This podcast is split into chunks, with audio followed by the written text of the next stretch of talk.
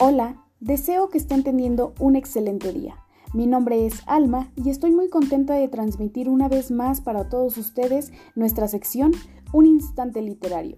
Ya saben que aquí nos adentramos un poco en la poesía, por eso, en esta ocasión, les traigo nada más y nada menos que al gran poeta Amado Nervo, uno de los representantes del modernismo mexicano. Acompáñenme a conocer un poco más de su vida. En primer lugar, Juan Crisóstomo Ruiz de Nervo, mejor conocido como Amado Nervo, nació el 27 de agosto de 1870 en la ciudad de Tepic, Nayarit. Inició su carrera periodística en el Correo de la Tarde de Mazatlán.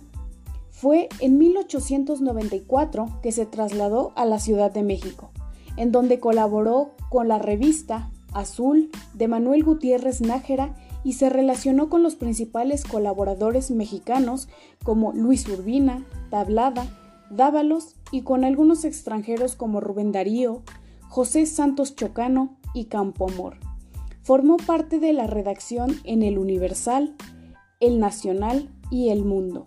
En 1900 viajó a París y conoció a su gran amor, Ana Cecilia Luisa Dalles, a quien dedicó diversas obras y finalmente murió en 1919.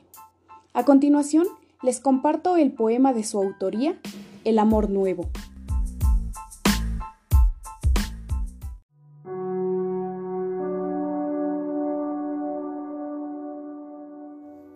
El amor nuevo.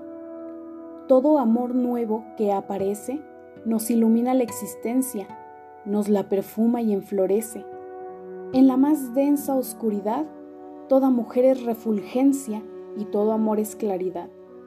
Para curar la pertinaz pena en las almas escondida, un nuevo amor es eficaz, porque se posa en nuestro mal sin lastimar nunca la herida, como un destello en un cristal, como un sueño en una cuna, como se posa en la ruina la piedad del rayo de luna, como un encanto en un hastío como en la punta de una espina, una gotita de rocío, que también sabe hacer sufrir, que también sabe hacer llorar, que también sabe morir, es que tú no supiste amar, amado Nervo.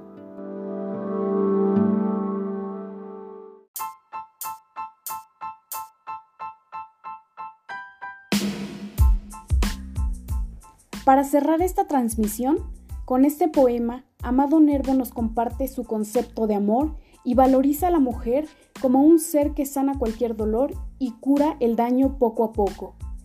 Hemos llegado al final, no sin antes agradecerle que nos haya escuchado. Hasta la próxima.